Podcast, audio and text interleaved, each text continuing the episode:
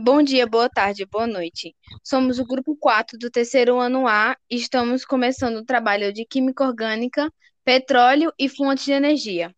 A Química Orgânica é o ramo da química que estuda os compostos do carbono, também chamados de compostos orgânicos, que possuem estrutura, propriedades e reações. Agora vou explicar sobre o petróleo.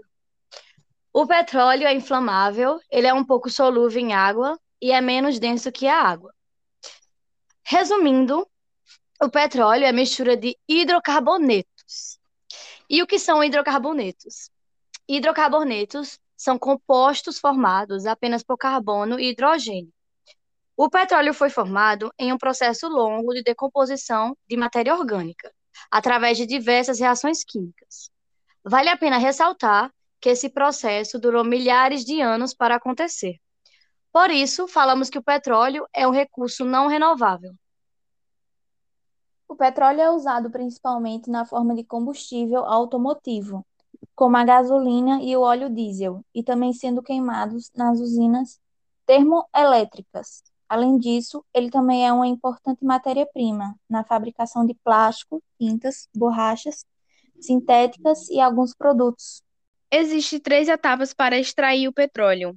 A primeira, prospecção, é a localização de bacias sedimentares por meio de análise detalhada do solo e do subsolo. A segunda, perfuração. Uma vez descobertas as jazidas de petróleo, realiza-se a marcação com coordenadas GPS e boias marcadoras sobre a água. Se for na terra, realiza-se a perfuração do solo de um primeiro poço se realmente existiu petróleo, outros poços são perfurados e análise a extração se é viável economicamente. Terceira etapa, extração. Na Terra, o petróleo é encontrado acima da água salgada e abaixo de uma camada gasosa em alta pressão. Assim, quando o poço é perfurado, o petróleo pode jorrar espontaneamente até a superfície em razão da pressão do gás, quando essa pressão diminui, é necessário o uso de equipamentos como cavalo de pau que bombardeiam o petróleo para a superfície. A vantagem do petróleo não necessita de muita mão de obra ou matéria-prima, com mais de 300 produtos, e facilita no armazenamento e também no transporte. A desvantagem produz poluição à atmosfera, exaustão das jazidas fontes esgotáveis de energia e degradação do meio ambiente. Os principais impactos para o meio ambiente é a emissão de gases de efeito estufa e também o petróleo pode causar a maré negra, que é quando ele é jogado no meio marinho, no ambiente marinho, e, como todos sabem, o óleo não se mistura com a água. Então ele fica na superfície impedindo que o sol atravesse e também impede a fotossíntese e acaba se agarrando em, em peixes e acaba matando os bichinhos, né? Bom, eu vou falar sobre o que são fontes de energia renováveis. Fontes de energia renováveis são recursos naturais considerados inesgotáveis e usados para a geração de energia. As fontes de energia renováveis trazem diversas vantagens em seu uso, pois agridem minimamente ao meio ambiente, se comparadas às fontes conve convencionais de energia. Exemplos de fontes de energia renováveis são a luz do sol, energia solar, os ventos, energia eólica, a água, energia hídrica, as marés, energia maremotriz e etc.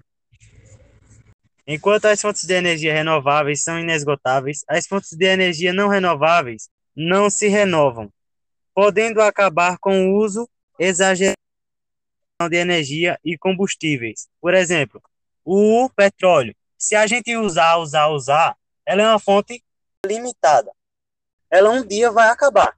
Já a energia solar, não tem como ela acabar, né? Porque o sol não vai parar de brilhar, não vai parar de dar o seu calor, não vai parar. E tal, acabei. Obrigado pela atenção de todos. Agora, no final, a pergunta foi: um dia deixaremos de usar o petróleo ou, devido a tantas aplicações, seria impossível substituí-lo? Eu acho que é possível sim, porque, embora seja difícil, não é impossível. É, os suecos, por exemplo, querem viver sem o petróleo em até 15 anos, né? Eram os planos dele. Eu não sei se vão conseguir, não sei se já conseguiram, mas eu sei que era o que eles queriam. E, e também eu acho que pode sim. É, a gente pode mudar, porque a, agora mesmo já está tendo é, os carros elétricos, sem precisar de gasolina, óleo, óleo diesel, álcool, etanol. Isso também seria bom, né? Porque não afetaria tanto o meio ambiente, que é o que o petróleo faz. Ele agride muito. É, e também E O meio ambiente agradece. exatamente, o meio ambiente agradece.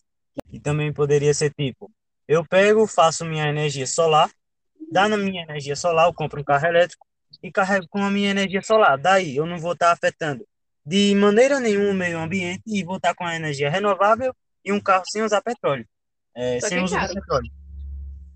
Atualmente, os suecos estão investindo no desenvolvimento da biomassa, aumentando a utilização dos recursos vindos das florestas. Assim, uma primeira alternativa ao petróleo seria o biodiesel, diz uma pesquisa. E eu acho que seria sim possível, porque hoje em dia a gente tem várias alternativas e tem muitas pessoas que trocam é, o petróleo por essas energias renováveis que a gente citou aí. Hoje em dia é muito fácil você encontrar pessoas que preferem energia solar na sua casa, entendeu?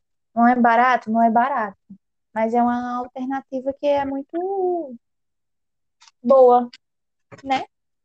É, É verdade. Então, meu consagrado, esse foi o nosso podcast. Bota nota boa aí, viu? tchau, acabou? obrigado pela Tchau. Acabou.